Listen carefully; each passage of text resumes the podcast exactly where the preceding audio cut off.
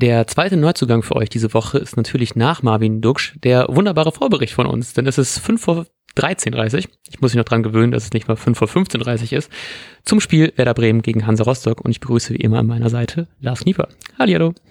Matthias Althoff, vielen Dank und einen wunderschönen guten Abend. Schön, dich in meinem Ohr zu hören. ähm, wir nehmen super früh auf im Vergleich zu sonst. Das hat aber ähm, private terminliche Gründe. Deshalb fühle ich mich fast schon schlecht, wenn ich jetzt fragen muss, ähm, fühlst du dich für das Rostock-Spiel mental vorbereitet? ähm, Stand jetzt um äh, 21.52 Uhr am Donnerstag nicht.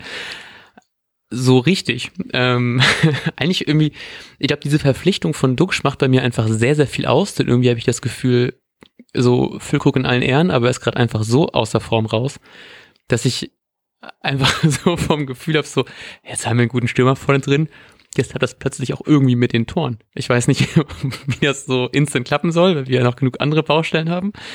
Aber trotzdem gibt es mir, gibt mir dieser ganze Transfer überraschend viel Hoffnung. Ähm, und das Gute ist halt eben auch, dass natürlich Rostock auch nicht so super in diese Saison gestartet ist.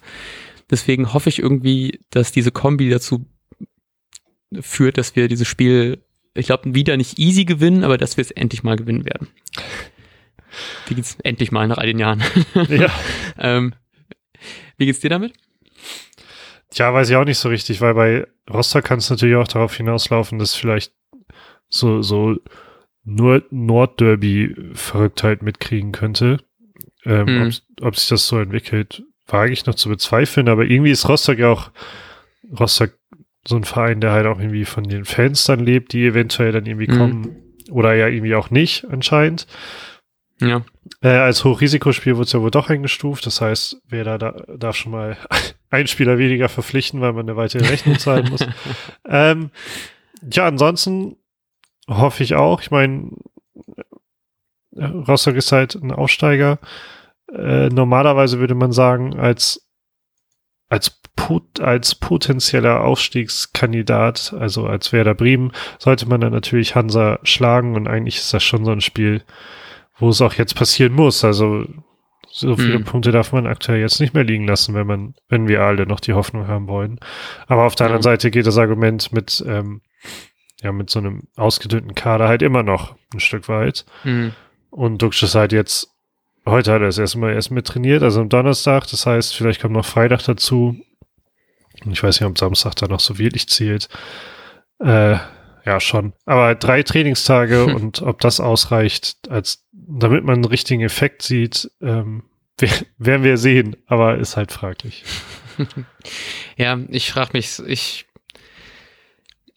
ich habe auch, ich habe einfach deswegen einfach viel zu viel Hoffnung und es gibt ja auch im, im Forum sind ja schon Gerüchte kursiert, dass jetzt in das Morgen, also am Freitag auch schon irgendwie ein Medizincheck angesetzt ist. Das heißt, man kann eventuell sogar noch auf neuen Spieler irgendwie hoffen. Ähm, das wollen wir natürlich nicht zu groß betiteln, aber ich finde es trotzdem einfach so eine, ich bin halt eben so nervös wegen der Transfers, dass solche Sachen mich wirklich einfach richtig aufgeregt werden lassen. So, endlich mehr Transfers und ich war richtig nach dem Transfer von Dux direkt so, ich will jetzt sofort noch zwei weitere.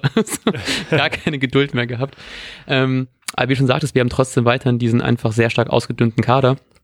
Ähm, und wenn halt eben Duxch auch noch nicht treffen sollte, weil er natürlich noch nicht irgendwie in der Mannschaft so drin ist und Füllkrug weiterhin in dieser Form ist, werden wir wieder so ein ähnliches Bild vielleicht sehen wie gegen Karlsruhe, wo wir offensichtlich irgendwie jemanden vorne brauchen, weil es gerade einfach so nicht klappt und dann haben wir halt von der Bank auch nicht mehr so krass viel, was wir da bringen können, weil auch nicht so viele von den Angeschlagenen zurückgekommen sind. Also so bitten Kurt Toprak. Ähm, und das ist natürlich dann auch nicht so super easy. Aber ich frage dich trotzdem mal, wie würdest du mit diesem Kader denn aufstellen gegen Rostock?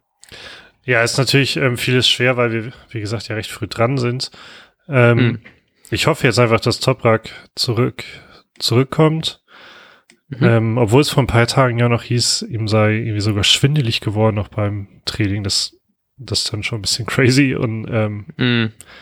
Naja, ich habe ihn jetzt hier einfach mal drin, um auch was zu sagen. Also ähm, ich würde gerne vor Zetterer mit der Viererkette spielen, die uns eigentlich ganz gut tat. Und mit Jung, Friedel, Toprak und Nagu.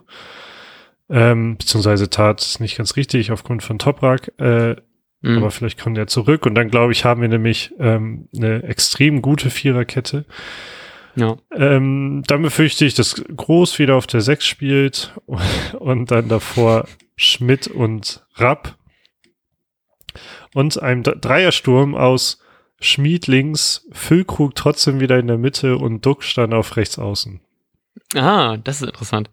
Ähm, ich habe auch ein bisschen damit rumgespielt, aber ich glaube, dass Füllkrug mal ein bisschen Bankzeit verdient hat. Deswegen ähm, gehe ich mit der Abwehr auch fast mit. Ich, ich glaube auch noch nicht richtig an Toprak, deswegen Velkovic hinten drin. Also Jungfriedel, Velkovic, Agu, groß das Mittelfeld, ähm, Rapp, Dingchi und vorne ist es dann äh, Duxch, genau.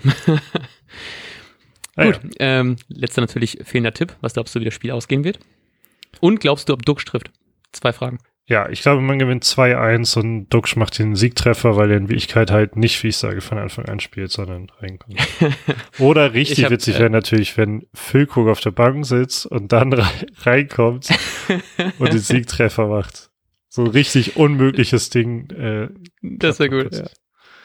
Ähm, ich sag 2-0 und er macht einfach beide. Ich habe richtig Bock. Gut. Ob das so passiert ist oder nicht, werdet ihr im Nachbericht wahrscheinlich am Montag erfahren. Oder? Ja. Gut. Und dann wünschen wir euch bis dann einen wunderbaren zweiten Bundesliga, einen Zweitbundesligaspieltag. Und wir sagen bis dahin. Ciao, ciao. Auf Wiedersehen. Ciao. Und jetzt läuft der Ball.